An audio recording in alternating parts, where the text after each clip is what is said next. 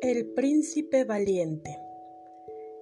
Era muy valiente el príncipe, tan valiente que pudo matar mil dragones con su espada, sin que se despeinara uno solo de sus rubios cabellos. Era muy valiente el príncipe.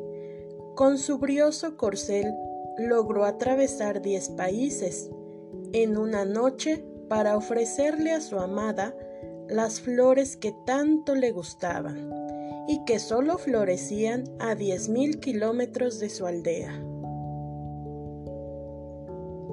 Era muy valiente el príncipe, tan valiente que logró acabar con un ejército sin mancharse la ropa ni abollar su armadura. Pero cuando murió su caballo, el príncipe valiente lloró y lloró, y no por llorar dejó de ser un príncipe valiente. Autor Vivian Mansour